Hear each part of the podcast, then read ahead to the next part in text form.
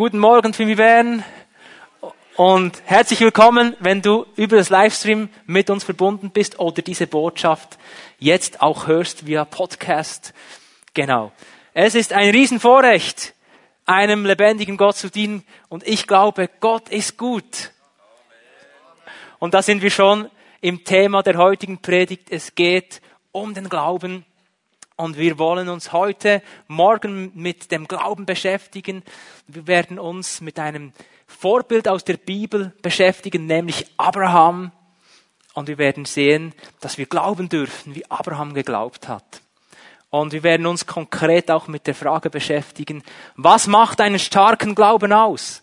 Und wie kann ich meinen Glauben stärken und erleben, dass dass das, was Abraham erlebt hat, auch in meinem Leben sichtbar werden kann.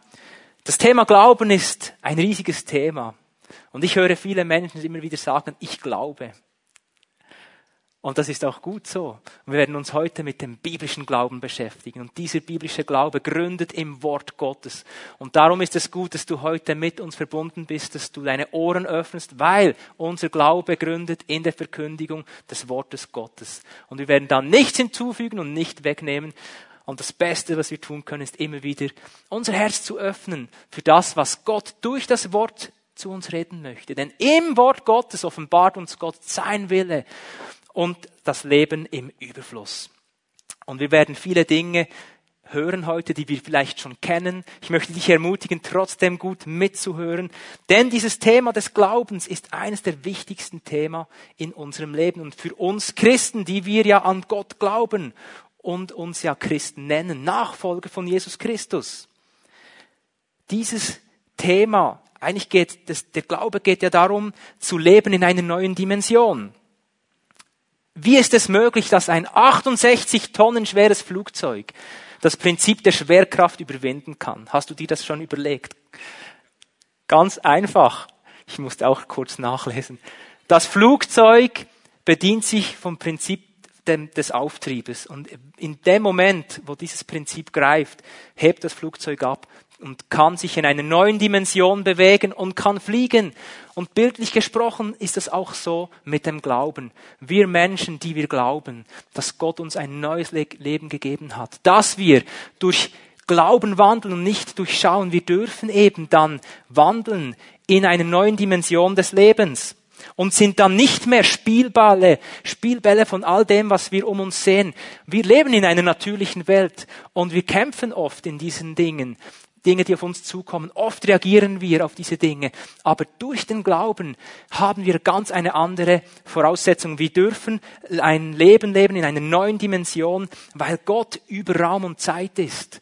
Gott ist über Raum und Zeit und er ist ein allmächtiger Gott und durch den Glauben haben wir Zugang in Gottes Gegenwart. Durch den Glauben wird auch unser Leben verändert. Geist, Seele und Leib. Es gibt viele falsche Konzepte und Gedanken über das Thema Glauben und leider führen diese Dinge oft dazu, dass wir das Kind mit dem Bade ausschütten, dass wir am Ziel vorbeigehen von einem erfüllten Leben im Glauben und dass wir eben nicht in dieser Dimension des Lebens wandeln. Und Gott möchte heute Morgen uns ermutigen, hey, da ist noch so viel mehr bereit für dich und für mich. Und der Weg dazu ist wir dürfen ihm vertrauen und durch den Glauben zu ihm kommen. Ich möchte ganz kurz einige Ideen bringen, die am Ziel vorbeiführen. Eine Idee ist, alle anderen haben starken Glauben. Oder es gibt einzelne Glaubenshelden. Vielleicht denkst du an Reinhard Bonke, der jetzt beim Herrn ist. Oder du denkst, ja, diese Männer, diese Frauen, sie haben spezielle Gaben, aber mich, ich, mich kann Gott nicht brauchen. Ich habe nur einen kleinen Glauben. Und der starke Glaube, das ist für die anderen. Für mich ist das nichts. Manchmal beurteilen wir den Glauben auch an Äußerlichkeiten. Ist dir das auch schon aufgefallen? Du sagst vielleicht in einem Treffen, wow, dieser Mann, diese Frau, die kann schön beten, schön lange beten. Die muss einen starken Glauben haben. Ich habe das einmal gemacht und ich musste dann meine Überzeugung, Definition vom Glauben überdenken. Denn das hat ja noch gar nichts zu sagen. Wenn du schön betest und lange betest, ja, das heißt noch gar nichts, ob du einen starken Glauben hast. Und manchmal täuschen wir uns auch selber. Ein Mann hatte Glauben, das ist jetzt eine, eine Geschichte, ein Beispiel, ein Mann, der sagte, ja, Jesus hat doch gesagt, wir sollen Glauben haben wie ein Senfkorn. Und wenn du einen Glauben hast wie ein Senfkorn, dann wirst du zu dem Berg sagen, weiche von dieser Stelle und versetze dich. Und Jesus hat ja gesagt, wenn wir glauben, wird das geschehen. Also was hat der Mann gemacht? Er hat sich eingesperrt in seinem Zimmer und dort hat er ein großes Fenster mit Blick auf, auf die schönen Alpen, einen großen Berg vor sich, schloss das Fenster, die Rollladen und drei Tage lang betete er und fastete er und betete, dass dieser Berg weichen möge. Und nach drei Tagen öffnete er das Fenster und sagte, ich hab's ja gewusst, dass dieser Berg immer noch da ist. So, das ist sicher nicht der Glaube, den Gott meint, mit dem wir Berge versetzen können. Ihr seht, es kommt auf die inneren Werte drauf an.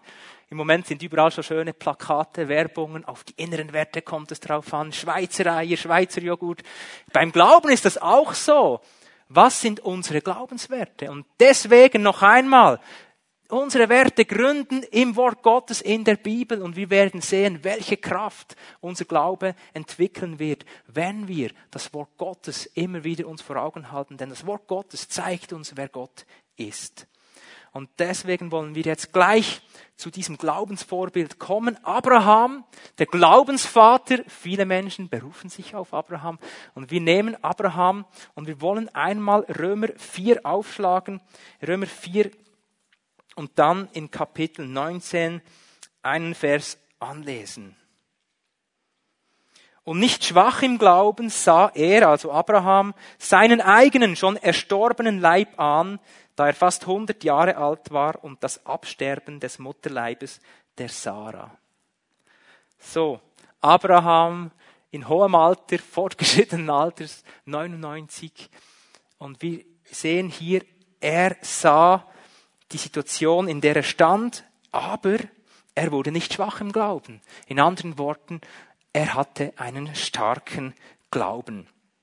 Und ich möchte zur Grundlage immer noch in der Einleitung wollen wir uns ganz kurz den Kontext von diesem Römerbrief anschauen, denn der Apostel Paulus führt hier Paul, äh, Abraham als Glaubensvorbild in diesem vierten Kapitel auf und möchte uns ermutigen am Leben von Abraham. Und die Grundlage ist ganz wichtig und darum gehen wir ganz kurz ähm, zu diesem Römerbrief. Das sind so die Einleitungsfragen und ich möchte euch äh, hier ganz kurz einen Abriss geben. Der Apostel Paulus hat diesen Römerbrief geschrieben. Wir wissen, dass dies ungefähr 56 nach Christus war, an die Christen in Rom. Und in diesem Römerbrief in, in diesem ganzen Brief kann man sagen, hat er eigentlich die, grundlegende, das grundlegende Evangelium niedergeschrieben, das er verkündigt hat. Also seine, sein Predigtinhalt, den er verkündigt hat, den Juden und auch den Heiden. Wir wissen, äh, Paulus war vor allem unter den Heiden, das heißt den Nichtjuden, aktiv. Und wir kennen einen bekannten Vers in Römer 1, 16, und dort heißt es ja, und dort sagt Paulus ja, ich schäme mich dieses, dieses, dieses Evangeliums nicht. Also ich schäme mich nicht dieser guten Botschaft. Denn diese gute Botschaft vom Kreuz, von Jesus, von der Bedeutung, was Jesus am Kreuz getan hat, diese gute Botschaft ist Heil jedem Glaubenden, zuerst dem Juden und auch dem Griechen. Und in den nachfolgenden Kapiteln zeigt er eben auf, dass weder Jude noch Grieche, und da sind wir ja auch mit eingeschlossen, wir sind auch Heiden, wir gehören ja nicht natürlich gesehen zum Volk Israel, aber durch den Glauben haben wir einen Zugang und dürfen uns dennoch Kinder Gottes nennen und sind so geistlich gesehen zugehörig in dieser neuen Familie. Und in diesem Kapitel führt er eben auf, Römer 2 äh, und 3, und er sagt, hey, weder Jude noch Grieche, es gibt keinen Mensch, der mit irgendetwas vor Gott treten kann und sich rühmen kann. Es gibt keinen Mensch, der durch seine Werke, durch seine Leistungen sein Heil erwirken kann. Und er zeigt hier schon in diesem ersten Kapitel 1, Vers 16, der Glaube ist der Weg, wie du gerettet wirst. Und dann können wir auch lesen in Römer 4, Vers 3, leitet er eben das Kapitel ein mit Abraham und er sagt, denn was sagt die Schrift? Abraham aber glaubte Gott und es wurde ihm zur Gerechtigkeit gerechnet. Dem aber, der Werke tut, wird der Lohn nicht angerechnet nach Gnade. So. Abraham glaubte Gott und es wurde ihm zur Gerechtigkeit gerechnet. Abraham erhielt das Zeugnis von Gott, dass er gerecht ist vor ihm, dass er bestehen kann vor ihm. Und dies nicht aufgrund von Werken, sagt Paulus hier, sondern aufgrund des Glaubens. So, wir sehen einleitend immer noch, Gott hat ganz andere Prioritäten als, als wir sie haben. Werke, ich habe es schon gesagt, sind nicht der Weg, die uns retten. Unsere Werke, unsere Leistungen werden uns nicht in den Himmel bringen. Und auch Religion nicht. Religion und Tradition werden uns vor Gott nicht helfen. Römer 4, Vers 5, 5. Dem dagegen, der nicht Werke tut, sondern an den glaubt, der den Gottlosen rechtfertigt, wird sein Glaube zur Gerechtigkeit gerechnet. Und du kannst dir auch noch aufschreiben, Epheser 2, Vers 8 und 9. Dort können wir lesen, dass wir aufgrund der Gnade Gottes gerettet werden. Wir können uns dieses Geschenk der Erlösung nicht verdienen.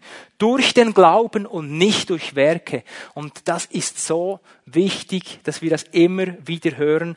Und wir kämpfen mit diesen Dingen. Wir kämpfen mit diesen Dingen. Ähm, ich persönlich habe mit diesen Dingen gekämpft. Äh, als ich 19 Jahre alt war, kam ich zum Glauben an Jesus und ich mag mich heute noch gut erinnern, wie ich einmal gesagt habe, ich habe verstanden, was Jesus für mich am Kreuz getan hat. Er hat sein Leben gegeben, damit ich durch den Glauben an ihn ein neues Leben empfangen kann. Und dann habe ich gesagt, aber ich kann das nicht annehmen, ich habe es nicht verdient. Und das sitzt so tief in jedem Menschen drin, so diese, das Gefühl, ich müsse irgendwie etwas erbringen. Also es ist schon verrückt.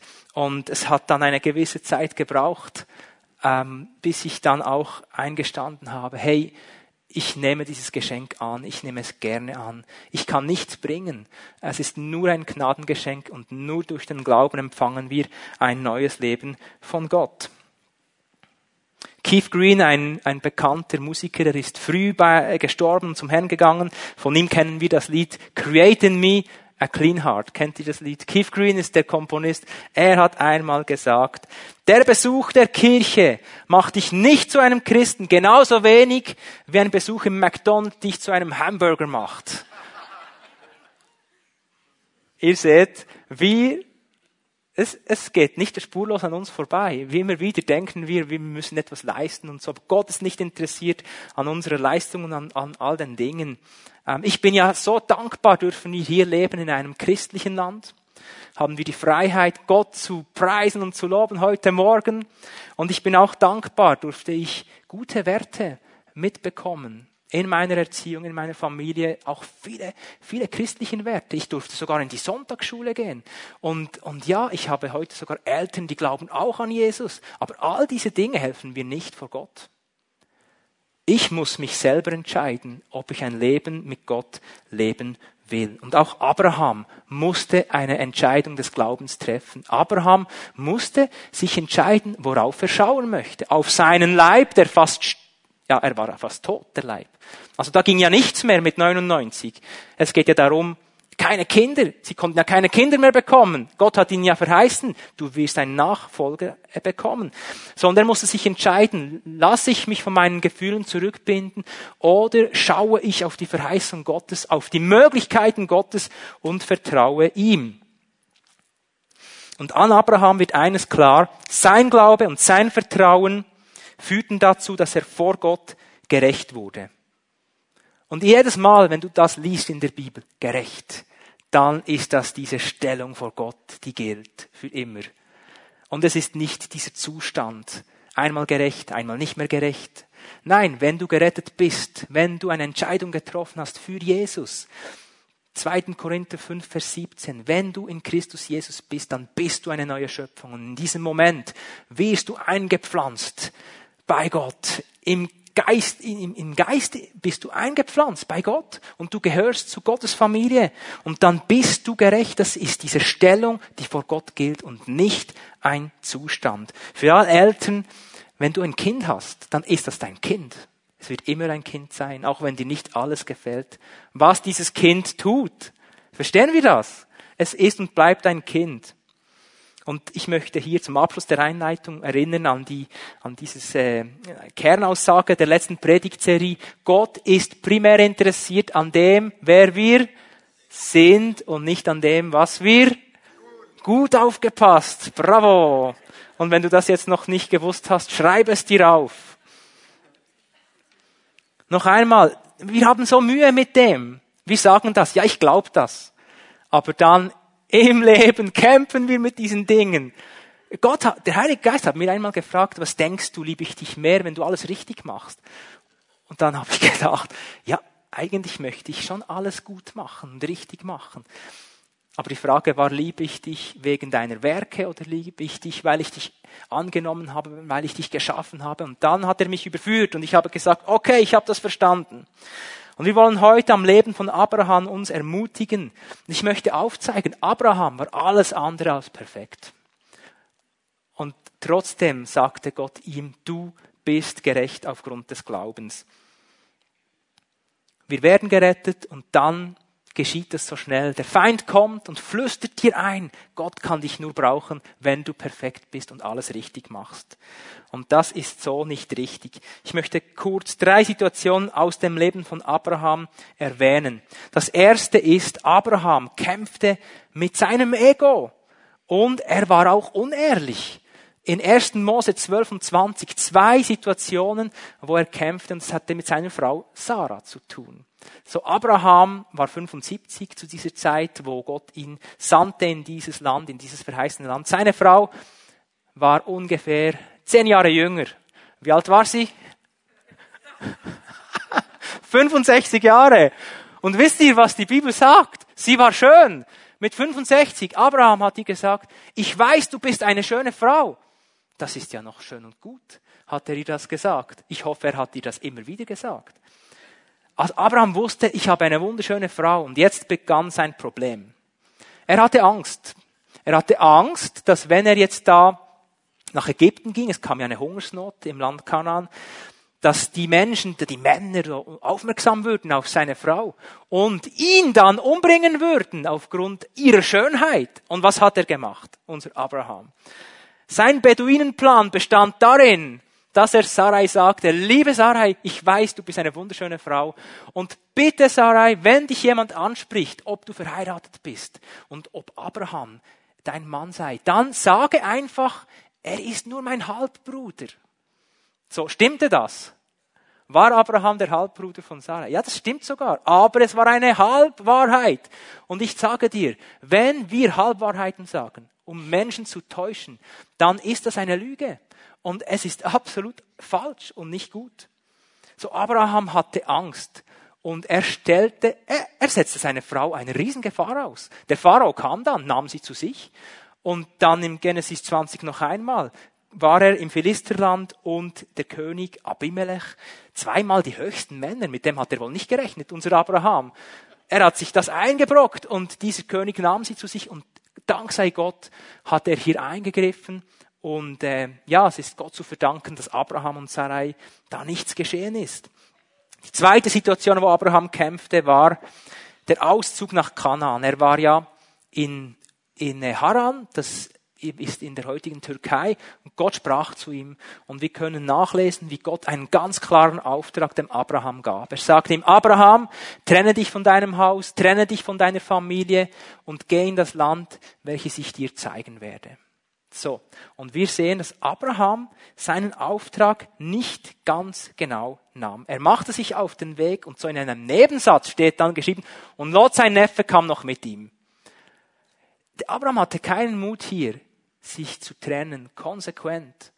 Gott weiß, warum er Dinge sagt. Und wir tun gut daran, gut hinzuhören, wenn er zu uns spricht, hier nicht Kompromisse zu machen. Und wir werden, und wir, wenn wir die Geschichte kennen mit Lot, dann wissen wir, hey, Abraham musste hier auch viel Leid und Mühsal auf sich nehmen aufgrund von Lot. Leider. Und das dritte, wo Abraham kämpfte, war Ismael, sein erstgeborener Sohn. So die, die ganze Episode mit Ismael war ungefähr zehn Jahre nachdem Abraham im verheißenen Land war. Gott hat ihm gesagt, ich werde dich segnen, ich werde dir einen großen Namen machen und ich werde deine Nachkommen segnen. segnen. Und hier hat Gott eigentlich schon gesagt, hey, der Segen kommt von mir, die Verheißung kommt von mir. Und äh, Sarai, irgendeinmal kam sie zu Abraham und sagte, es funktioniert einfach nicht. Nimm meine Magd, die Hagar, und zeuge ein Kind mit dir und dann ist es gut. Und unser Abraham vertraute den Worten seiner lieben Frau mehr als den Worten Gottes. Und der Punkt ist hier, er versuchte die Verheißung aus eigener Kraft zu verwirklichen und vertraute nicht auf Gott. Und so oft wollen wir Gott ein bisschen unter die Armen greifen, aber ich sage dir eines, es kommt nicht gut. Gott sieht das ganze Bild. Und wir sehen oft vielleicht nur den Baum. Er sieht viel, viel mehr. Und wenn wir denken, oh, das ist eine gute Abkürzung, weißt du was? Bei Gott kannst du keine Abkürzungen machen. Ich habe das viel erlebt schon. Dann mache ich noch eine Ehrenrunde, bis ich es gelernt habe. Gott hat ein Anliegen. Wir sollen wachsen, wir wollen stark werden im Glauben und im Vertrauen an ihn. Aber er meint es immer gut mit uns. So dürfen wir ihm vertrauen. Abraham zeigt uns etwas, obwohl er nicht perfekt war und Fehler hatte in seinem Leben, spricht das Wort Gottes und gibt ihm Gott dieses Zeugnis, dass er ein Vorbild des Glaubens ist für uns. Und der wichtige Faktor hier ist, Abraham hat verstanden, dass Glauben ein Beziehungsbegriff ist. Dass Glauben eben nicht damit zu tun hat, was kann ich vorweisen, mache ich alles richtig oder nicht, sondern bin ich bereit, Gott ganz zu vertrauen? Bin ich bereit, ihm mein Leben hinzugeben?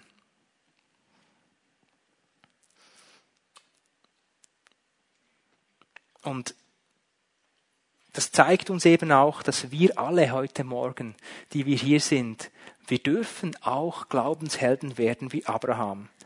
Und wenn du dieses Kapitel Hebräer 11 liest, dann soll das nicht erdrücken, sondern es soll ermutigen hey, auch ich kann glauben und auch ich möchte einmal dieses Zeugnis von Gott hören. Gut gemacht. Du hast überwunden. Du bist dran geblieben. Ja, du hast nicht alles richtig gemacht, nicht alles perfekt, aber darum geht es ja auch gar nicht letztlich. Und jetzt wollen wir uns die Frage stellen, was ist denn oder wo, wo, worin bestand denn der Glaube Abrahams? Was hat diesen Glauben so speziell gemacht? Denn diesen Glauben wollen wir ja auch. Wir wollen diesen Glauben nachahmen. Und das führt mich zum zweiten Punkt dieser Predigt. Abraham hatte ein klares Gottesbild. Und unser Gottesbild, hör mir gut zu, unser Gottesbild, das, was wir von Gott sehen und wissen, was, wer er ist und was er tun kann, wird die Kraft unseres Glaubens bestimmen. Ich möchte hier ein Beispiel bringen. Es gibt, ich höre, ich habe diesen Satz schon viel gehört, äh, oder nach dem Son oder nach dem Wochenende ist vor dem Wochenende, nach den Ferien ist vor den Ferien. Vielleicht hast du gerade wunderschöne Skiferien erlebt. Im Moment ist ja das Wetter nicht so schön, aber vielleicht ja, hast du das auch schon einmal gedacht? Wenn wir etwas erleben, wenn wir etwas gesehen haben, das uns so sehr gefällt, so, das, das, das ist natürliche Hoffnung, etwas Wunderbares und das dürfen wir auch genießen. Aber wenn wir von dem leben für die Zukunft und sagen, äh, das ist meine Motivation für das nächste halbe Jahr, bis ich wieder in die Ferien gehen kann. Das ist natürliche Hoffnung. Dann gehe ich in die Ferien, dann ist alles gut, dann werde ich pensioniert, dann wird alles gut. Hey, dem ist überhaupt nicht so. All das wird einmal vergehen. Aber Gott und sein Wort wird nicht vergehen. Und es geht hier um biblische Hoffnung, um ein biblisches Gottesbild. Und dieser Glaube an Gott gründet eben nicht in vergängliche Dinge, sondern in Gott selber. Und weil Gott ewig ist, werden wir auch unerschütterlich stehen. Wir können hier einmal Hebräer 11, Vers 1 aufschlagen. In Hebräer 11, Vers 1, und ich lese diesen Vers aus der Einheitsübersetzung, und hier steht, Glaube aber ist feststehen in dem, was man erhofft, überzeugt sein von Dingen, die man nicht sieht. Und hier möchte ich etwas, äh, zwei Dinge betonen. Glaube hat ganz viel mit Gewissheiten zu tun. Seht ihr das? Überzeugt sein von Dingen, die man nicht sieht. Warum ist das so? Weil die Dinge in der geistlichen Welt sind eben auch Realitäten. Es ist ja nicht so, dass Glaube nur für Träumer ist und irgendwo, das ist auch so ein komisches Bild. Nein, Glauben hat ganz viel mit Gewissheiten zu tun. Und darum kann man auch sagen, der Glaube ist ein Feststehen in dem, was man hofft. der Glaube an Gott, das, was wir von ihm wissen und auch, auch über seine Möglichkeiten äh, wissen, das wird in unserem Leben einen riesigen Aus, eine Auswirkung haben und es wird uns Sicherheit geben und ein starkes Fundament sein. Meine Frau und ich durften vor einigen Jahren ähm, den Nachbarn von uns unseren Glauben an Gott bezeugen und wir durften von, ihnen, äh, von Jesus Christus erzählen und sie haben sehr gespannt zugehört. Und dann waren sie an der Reihe und sie haben uns erzählt, wie sie die ganze Welt bereist haben, wie sie vieles erlebt hatten. Sie haben viele Erfahrungen gemacht, viele Religionen gesehen. Und ähm, Sie haben auch gesagt, uns geht es so gut. Wir haben, wir sind dankbar, wir, wir haben eine Familie, wir haben viele gute Überzeugungen. Und dann kam ein Satz, der hat mich bewegt. Und dann hat er gesagt, aber wir wissen nicht, ob all diese Dinge, unsere Ideen, Überzeugungen und Erfahrungen uns tragen würden, wenn ein Lebenssturm über uns kommen würde. Wow. Und ich, ich möchte heute Morgen sagen, wir haben ein Glaubensfundament in Jesus Christus und das, was wir sehen. Und der Glaube muss, äh, der muss irgendwo sichtbar sein. Also was ich glaube, ich muss das bezeugen können. Wir haben das heute gesungen, das ist so genial. Mein Bekenntnis, mein Glaubensbekenntnis, was ich glaube. Und und sei es noch so groß, es wird eine kraftvolle Auswirkung haben in unserem Leben. Und da haben wir einen riesen Vorteil gegenüber Abraham. Wisst ihr warum? Wir haben das Wort Gottes. Hey, Abraham konnte sich auf einige Begegnungen mit Gott berufen. Und hier war er trotzdem ein Vorbild für uns. Und wir wollen nun in Römer 4, Vers 17 bis 21 werden wir ähm, drei wichtige Pfeiler uns anschauen, die Gottes, die das äh, Gottesbild von Abraham bestimmten. Und das erste, der erste Pfeiler war, Abraham glaubte, dass Gott Tote lebendig machen kann. Lass uns Vers 17 einmal lesen. Ich habe dich zum Vater vieler Nationen gesetzt, vor dem Gott, dem er glaubte, die, der die Toten lebendig macht. Ich schließe hier einmal. Also Abraham glaubte einen Gott, er glaubte einen Gott, der aus Tod Leben schaffen kann. Und das hat er ansatzweise an seinem eigenen Leib ja erlebt. Noch einmal Vers 19. Er schaute seinen eigenen Leib, der fast erstorben war, an und auch das Absterben des Mutterleibes von Sarah. So, er hat erlebt hier schon, wie Gott aus Tod Leben machen kann. Und dann das zweite, und dieser Vers bezieht sich eigentlich auf die Opferung von Isaac, wo Gott ja dann den Glauben Abraham prüfen wollte. Und er gab ihm ja den Auftrag, nachdem Isaac geboren war, sagt er, Abraham, nimm deinen Sohn Isaac, den verheißenen Sohn, und geh ihn opfern auf einen Berg, den ich dir zeigen werde. Und Abraham machte sich auf den Weg mit seinen Dienern und seinem Sohn und mit Holz und Feuer. Und ähm, er kam an diesen Berg. Das waren ungefähr 50 bis 80 Kilometer weit entfernt. Und dann äh, hielt er und sagt seinen Dienern, wartet hier, ich gehe mit dem Jungen auf den Berg, wir werden dem Herrn ein Brandopfer bringen und wir werden wieder zurückkehren. Und äh, im ersten Mose wird das ansatzweise hier sichtbar. Abraham rechnete damit, dass sie gemeinsam zurückkommen würden. Und ein bisschen mehr Licht in diese Situation gibt uns der Hebräerbrief. Lasst uns einmal Hebräer 11, Vers 19 lesen.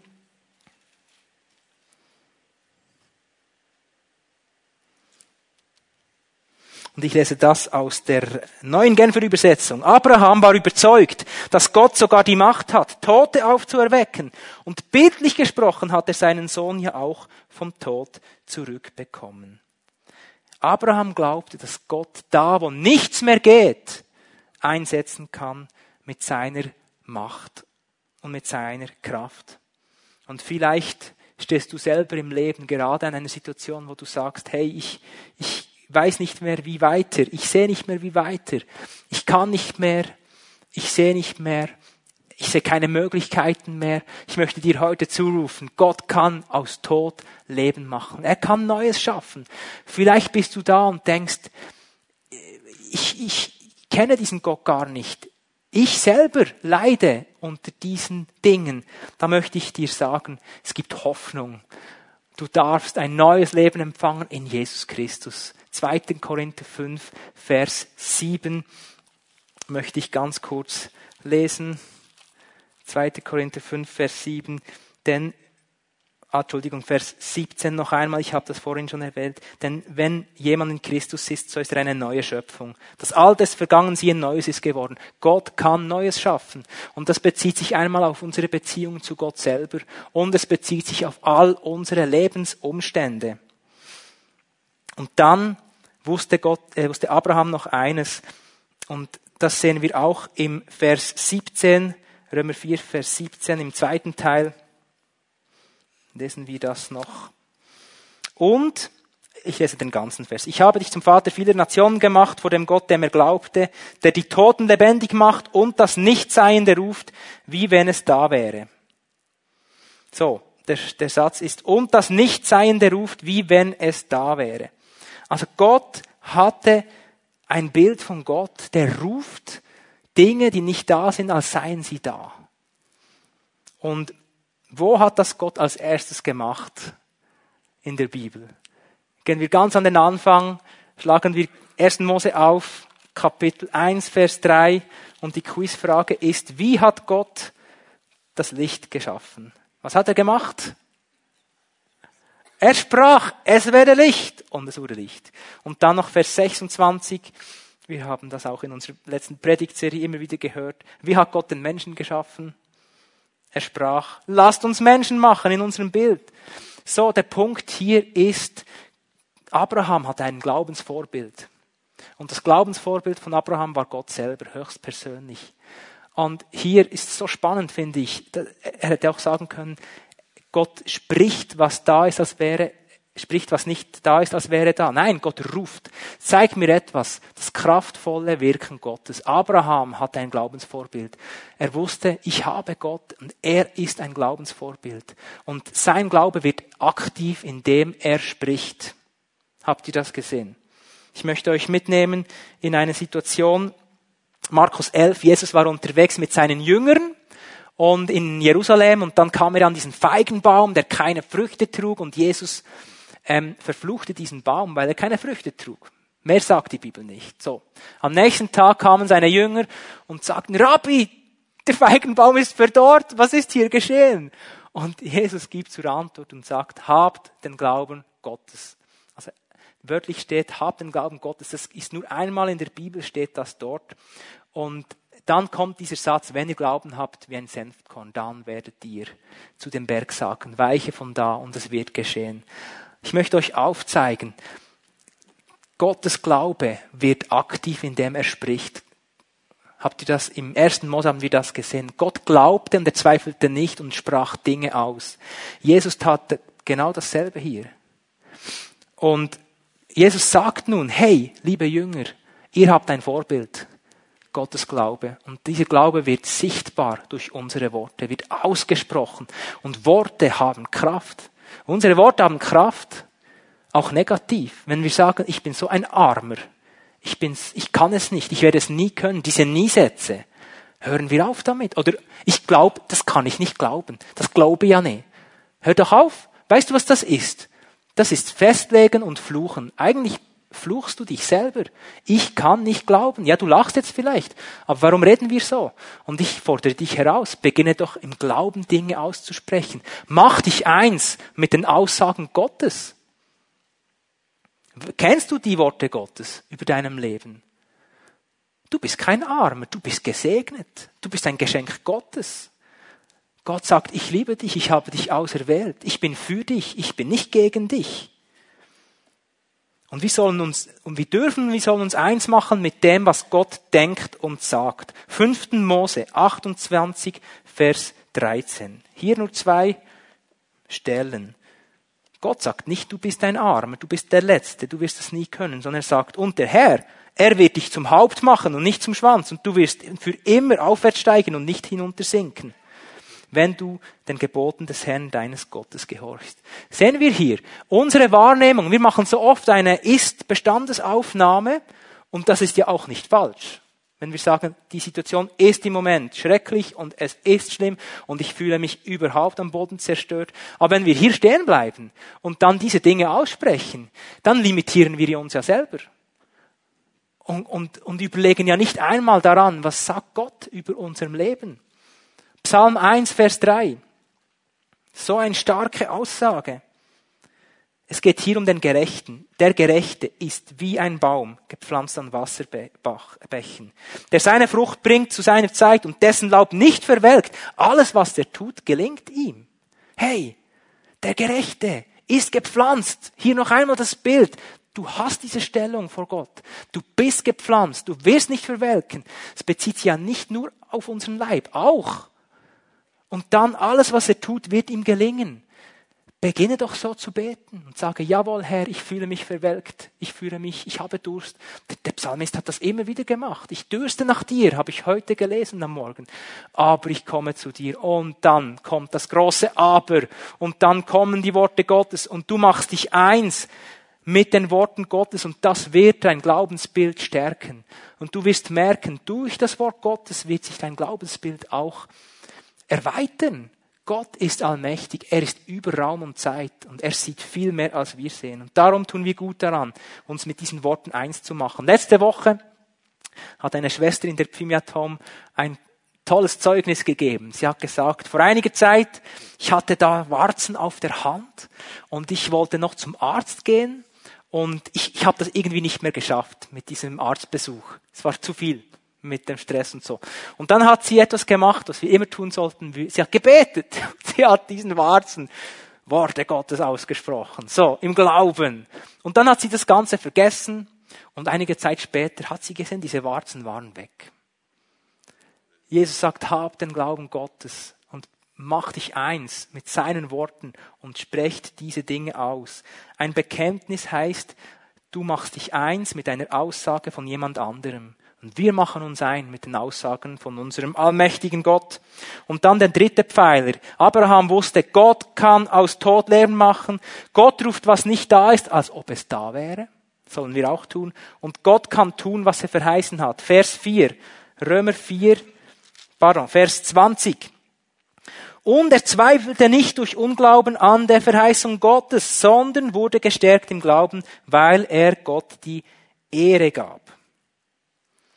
So Abraham wusste, was Gott verheißen hat, das gilt. Gott ist ewig und sein Wort gilt für alle Zeit. Und die Frage, die wir uns stellen dürfen, ist, wie gehen wir um mit diesem Wort der Verheißung? Hat Gott in dein Leben eine Verheißung gegeben schon einmal? Ich mag mich erinnern, als ich zum Glauben kam an Jesus, das war im November 2008, da hat Gott ganz viel in mein Leben gelegt. Schon bei der, meiner Bekehrung zu Gott, schon bei, bei meiner Entscheidung, als ich gesagt habe, ich übergebe dir mein ganzes Leben. Ich habe ihm gesagt, ich gebe mich nicht zufrieden, dass du nur auf dem Beifahrersitz meines Lebens bist. Das ist auch so ein Gottesbild. Welche Rolle hat Gott in deinem Leben eigentlich? Es gibt ja da den, äh, es ist ein lustiger Witz, oder? Ein Junge wird gefragt oder eine Junge, welche Rolle spielt Gott in deinem Leben? Also ein Christ wird gefragt. Welche Rolle spielt Gott in deinem Leben? Und dann sagt die Person, er spielt gar keine Rolle. Er führt die Regie. So, und darum geht es. Bin ich bereit, ihm die Regie meines Lebens zu geben? Oder darf er nur lenken, wenn es gerade gut läuft? Übergebe ich ihm das Steuer, wenn es nicht so gut läuft? Entschuldigung, das meine ich. Also darf Gott nur führen und lenken, wenn es gerade nicht so gut läuft? Nein, wir wollen Gott unser Leben anvertrauen. Und als ich mein Leben Jesus übergeben habe, diese, diese ganze Hingabe, ich meine, die, die, das, hat, das hat mich viel gekostet. Hä? Also ich, ich habe ja gelitten, weil ich ja nichts vorzuweisen hatte. Und dann habe ich gesagt, Jesus, du darfst alles tun, du hast alles Recht und ich übergebe dir diese Herrschaft. Und Gott hat begonnen, Dinge in mein Leben zu reden. Und einmal, ich mag mich gut erinnern, auch bei der Taufe, ich stand hier oben und ähm, ich habe mich so gefreut, dass ich für Jesus Zeugnis ablegen kann. Und auch bei der Taufe hat Gott wieder in mein Leben gesprochen. Und in der Vorbereitung auf diese Predigt habe ich meinen Bibelvers wieder nach vorne genommen und ihn angeheftet vor meinem Arbeitspult, weil in diesem Vers, in diesem Taufvers Gott zu mir gesprochen hat. Und ich habe noch nicht alles erlebt, was er da zugesprochen hat, was er mir verheißen hat. Abraham hatte auch eine Visualisierung seiner Verheißung. Gott hat ihm nämlich zweimal etwas gezeigt. Einmal war es der Staub am Boden und einmal waren es die Sterne am Himmel. Erinnert ihr euch? So, Abraham hatte eine Visualisierung der Verheißung Gottes. Und wenn es dir hilft und Gott zu dir gesprochen hat, schreib es doch auf. Zeichne diese Dinge auf. Sie helfen uns, diese Dinge nicht zu vergessen. Und wenn diese Dinge jetzt nicht sofort eintreffen, heißt es ja noch lange nicht, dass es nicht gilt. Und auch hier wieder, unser Glaubensbild bestimmt die Kraft unseres Glaubens. Gott ist ewig, Gott ist treu und Gott wird das erfüllen, was er verheißen hat. Und wenn es nicht morgen ist, ich halte an ihn fest. So, wir haben über das, Abra über das Gottesbild von Abraham nachgedacht. Und das ist jetzt gut und recht. Wenn es nicht praktisch wird, hilft uns das gar nichts. Wir können alles wissen über Gott. Wir können ein wunderbares Gottesbild haben. Wenn wir keine Entscheidung des Glaubens treffen und uns nicht in der Nachfolge herausfordern lassen, werden wir nicht wachsen im Glauben. Amen. Wollen wir wachsen im Glauben? Halleluja. Der Glaube muss ganz praktisch werden. Und das sehen wir bei Abraham. Vers 18, Römer 4, Vers 18. Abraham, der gegen Hoffnung auf Hoffnung hin geglaubt hat. So. Das ist ein spezieller Satz, den ich lange nicht verstanden habe, auch letzte Woche noch nicht. Ich bilde mir nicht ein, dass ich alles verstanden habe. Aber was ich hier verstanden habe, ist, Abraham hat eine, eine biblische Hoffnung, eine göttliche Hoffnung. Er glaubte auf Hoffnung. Das ist diese göttliche Hoffnung. Und sein Glaube war ja gegründet in diesen Gott, der alles kann. Und diese Hoffnung war eben ausgerichtet. Hoffnung ist, ich habe ein Ziel, ich habe eine, eine Perspektive in meinem Leben. Und dieses Ziel ist nicht irgendein Zustand, sondern ist ein lebendiger Gott, der alles zu tun vermag. Der Gegenhoffnung, was heißt jetzt das? Ist das eine personalifizierte Hoffnung, die gegen uns ist? Nein, Gegenhoffnung sind all diese Widerwärtigkeiten in unserem Leben, all diese Dinge, die wie, die wie ein Gegenwind auf uns zukommen und uns abhalten wollen, zu hoffen, die uns den Mut nehmen. Schau doch einmal deine Ehe an, da wird nichts mehr gehen. Diese Dinge meine ich. Oder deine Kinder, aus ihnen wird nichts, nie etwas werden. Oder du wirst das nie können. All diese Dinge, die wir gefühlt, die, die, die schwer können in unserem Leben, all das Leid, das du, du vielleicht durchmachst, all diese Dinge wollen dir Hoffnung rauben. Und Abraham entschied sich gegen all diese Dinge auf Gott hin zu glauben. Und merkt dir eines jetzt, das ist ganz, ganz wichtig. Glaube heißt nicht, dass wir die Realität verleugnen, sondern dass wir an einen Gott glauben, der diese Realität verändern kann. Das heißt biblischer Glaube. Wir haben manchmal schon komische Ideen. Wir müssen hier eines sehen, es gibt auch äh, menschliche Hoffnung. Und wenn die Bibel sagt, Abraham glaubt auf diese Hoffnung hin, dann ist nicht eine menschliche Hoffnung ge gemeint, so im Sinne von, ich hoffe, es kommt schon gut mit mir oder Sarai und, nein! Die biblische Hoffnung ist Gott selber, hat mir Hoffnung gegeben und diese Hoffnung gründet in Gott allein. Und viele Christen, wir empfangen oft nichts, weil wir im Bereich von dieser menschlichen Hoffnung stehen bleiben und die ganze Zeit uns diese Dinge schönreden und uns selber betrügen, so wie der Mann da in seinem Zimmer, Rolla runter, fromme Übung machen und dann das Gefühl haben, das ist, war jetzt ganz starker Glaube und ganz starke Hoffnung. Es wäre vielleicht besser, dass wir sagen, Herr, dieser Mann hat es gesagt zu Jesus, hilf meinem Unglauben. Ich, ich habe kein Glaube, hilf mir. Und das ist auch nicht schlimm und Gott erschrickt ja auch nicht, wenn wir vor ihn kommen. Zwei Begebenheiten aus dem Neuen Testament. Die eine Situation, Markus 5, die Frau mit Blutfluss. Ähm, diese Frau hatte zwölf Jahre lang, litt sie an Blutfluss. Sie hatte vieles erlitten. Und es steht geschrieben, sie hat vieles erlitten bei diesen Ärzten.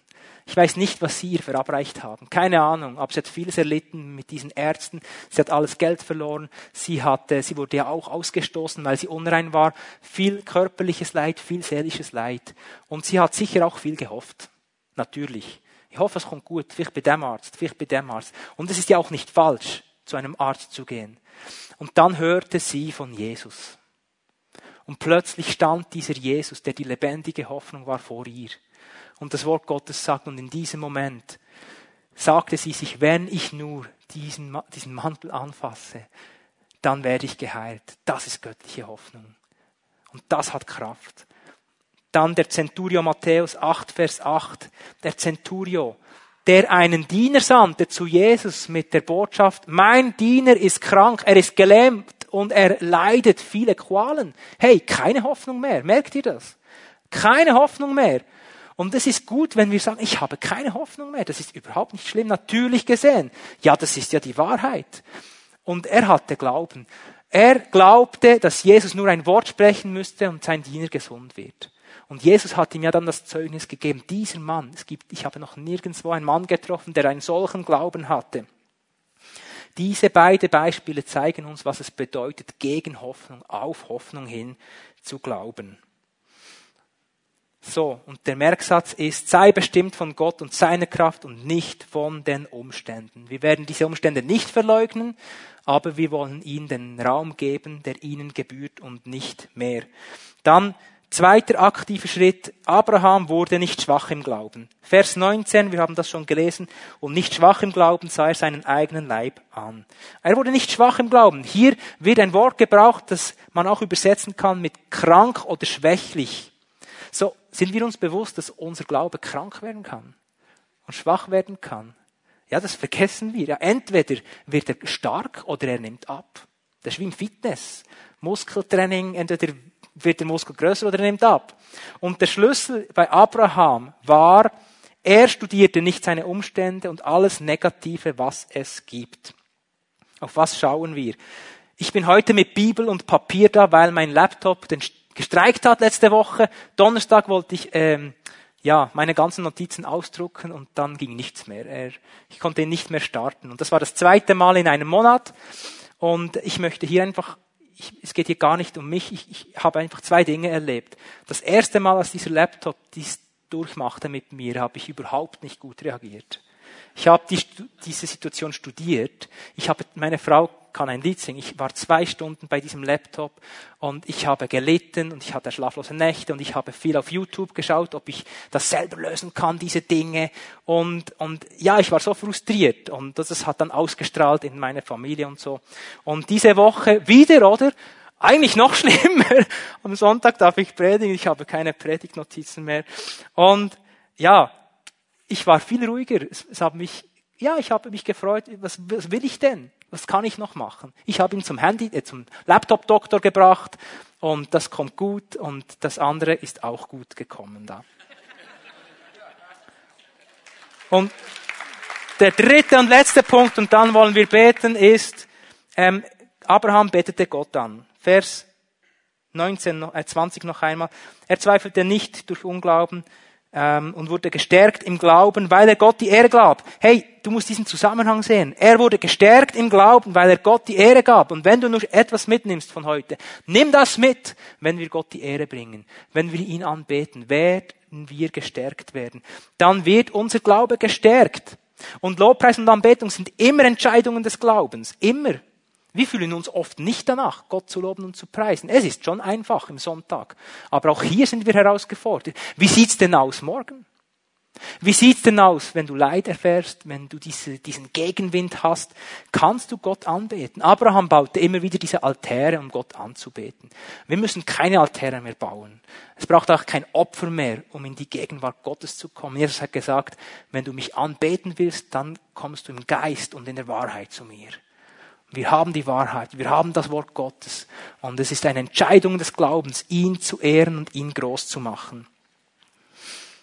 Und wie entscheiden wir uns, ist immer wieder die Frage. Ich möchte ganz kurz, mir hilft, ein Beispiel aus meinem Leben bringen, mir hilft einfach das Wort Gottes. Man kann das nicht genug sagen. Wir haben 150 Psalmen. Das heißt, im Jahr kannst du zweimal durch alle Psalmen gehen und du hast jeden Tag eine Lobpreisanleitung, schriftlich vor dir. Und ich habe mir angewöhnt, jeden Tag Gott mindestens zwei, drei Lieder zu singen. Ich weiß, meine Kinder, meine Frau hören mich in der Küche singen ab und zu. Und das, es geht ja auch nicht darum. Im Lobpreis geht es ja nicht um uns, sondern es geht ja um Gott. Aber es ist trotzdem gut, so lernen die Kinder, hey, Lobpreis ist etwas Normales. Auch wenn Männer Gott loben. Das ist kein Problem. Und du musst auch nicht gut singen können, übrigens. Es geht ja um unser Herz. So, ich habe mir angewöhnt, wieso zwei, drei Lieder? Denkst du, jetzt spinte? Nein, ein Lied reicht nicht für mich. Weißt du, was passiert? Das erste Lied, ich singe und plötzlich bin ich irgendwo. Da sage ich, hey, nein, ich, ich will mich ausrichten. Was mache ich? Das, was Abraham gemacht hat. Er hat ein klares Gottesbild. Lobpreis hilft mir, immer wieder vor Augen zu haben, wer Gott ist und wozu er fähig ist. Es hilft mir. Und wenn es nach einem Lied gut ist, dann höre ich auf. Aber meistens braucht es eben ein bisschen länger Zeit und dann konzentriere ich mich, richte ich mich wieder aus und lobe den Herrn und erhebe ihn. Und dann mache ich mich eins mit seinen Verheißungen. Dann sage ich eben nicht, ja Gott, du bist eine Burg. Du bist eine Festung. Wir haben das gesungen. Nein, was haben wir gesungen? Du bist meine Burg, du bist meine Festung und merkt ihr hier die Kraft. Ich bin plötzlich mittendrin oder er in meinem Leben. Ja, er ist ja da. Er hat ja gesagt im Psalm 23, der Psalmist hat gesagt, wenn ich wandere durch das Tal der Todesschatten, du Herr bist bei mir. Ja, ist jetzt all das Leid, all diese Mühsal, sind das Gründe, weshalb wir ihn nicht anbeten können? Er ist ja da. Er weiß ja um diese Dinge.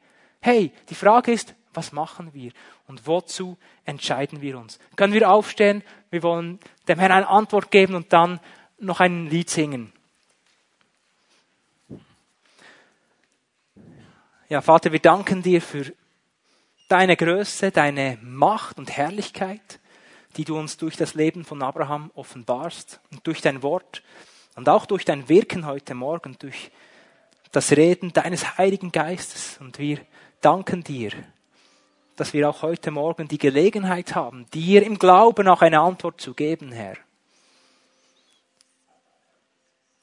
Und vielleicht hast du,